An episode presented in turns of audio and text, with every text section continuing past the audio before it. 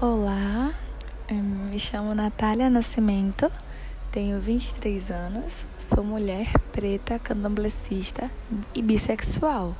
Bem-vindo ao podcast que tem como intuito pautar o feminismo negro no Brasil para a matéria Sociedades, Diferenças e Direitos Humanos, lecionada por Laila Pedreira Carvalho para o curso de Letras Língua Portuguesa na Universidade da Integração Internacional da Lusofonia Afro-Brasileira, Unilab.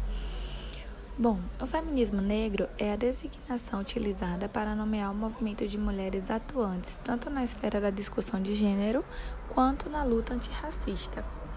No Brasil, essa vertente teve início propriamente na década de 1970, com o Movimento de Mulheres Negras, MMN. Um dos principais nomes do feminismo negro é a filósofa, pesquisadora e ativista do, do feminismo negro, Djamila Ribeiro, a antropóloga e professora Lélia Gonzalez, e um nome também muito importante é a professora universitária estadunidense e filósofa Angela Davis. Apesar dela não ser brasileira, não tem como falar do feminismo negro sem citá-la. É um nome muito potente e importante para a causa.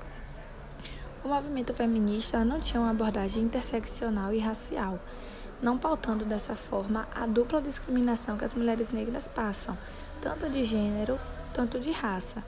E para além disso, o movimento negro era liderado por homens e não havia interesse em atuar, em atuar nas lutas contra o sexismo. Ou seja, as mulheres pretas elas não eram representadas de nenhuma forma. Inclusive foi daí que surgiu o movimento do feminismo negro, porque elas não se sentiam pertencentes nem ao feminismo, né, propriamente dito, que eram em sua maioria mulheres brancas que não queriam inclusive sair do seu local de privilégio de mulher branca para poder incluir mulheres negras. E também o movimento negro, que era liberado por homens negros, mas ainda assim homens machistas e que, como foi dito, não atuavam e não queriam, e não querem até hoje, muitos, atuar contra o sexismo, sair né, desse local de privilégio. No contexto atual, essa disparidade continua. As ativistas do feminismo brancocêntrico ainda politizam as questões de gênero, sem um olhar para cada um de mulheres em particular. Diante de todo esse contexto, percebe-se a necessidade de representatividade da mulher negra dentro da sociedade, fazendo recorte de gênero, de uma nova visão e conscientização do que é ser racista de se colocar no lugar do outro e de não colonizar o seu local de fala.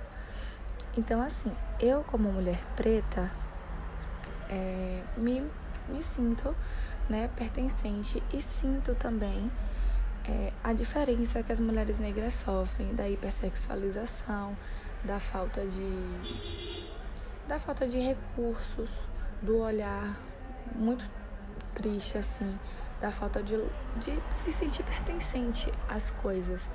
A mulher preta é a base da base da pirâmide, né? Porque para além de ser mulher e vivemos num mundo completamente machista, né? Ordenado por homens brancos, ainda tem a nossa cor, que acaba deslegitimando muitas das coisas que nós fazemos. Inclusive, é, é muito alarmante o número de violências contra as mulheres, de violências físicas, de violências psicológicas. Então, por um histórico, as mulheres pretas são em sua maioria pessoas com baixa condição, que não têm as portas abertas facilmente, que tem em sua maioria que cuidar de filhos sozinha, que às vezes sai para trabalhar de manhã, volta de noite e acaba não participando tanto da criação do filho, porque não tem como. Então acaba sendo marginalizada. É algo que é doloroso de ver é, as irmãs passando por essas condições. E dificilmente. E a mulher negra também, ela é pautada como forte. A mulher preta ela tem que ser alicerce, ela tem que ser forte. Elas não têm o direito de fraquejar. Porque, inclusive, quando fraquejam, tem muitos dedos apontados.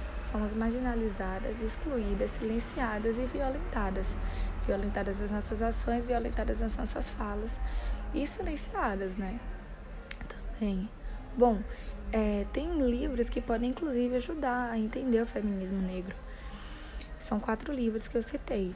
Mulheres, Raça e Classe, de Angela Davis, Por o Feminismo Afro-Latino-Americano, de Lélia Gonzalez, Quem Tem Medo do Feminismo Negro, de Djamila Ribeiro, e Escritas de uma Vida, Sueli Carneiro. É, bom, por enquanto é isso. Muito obrigada.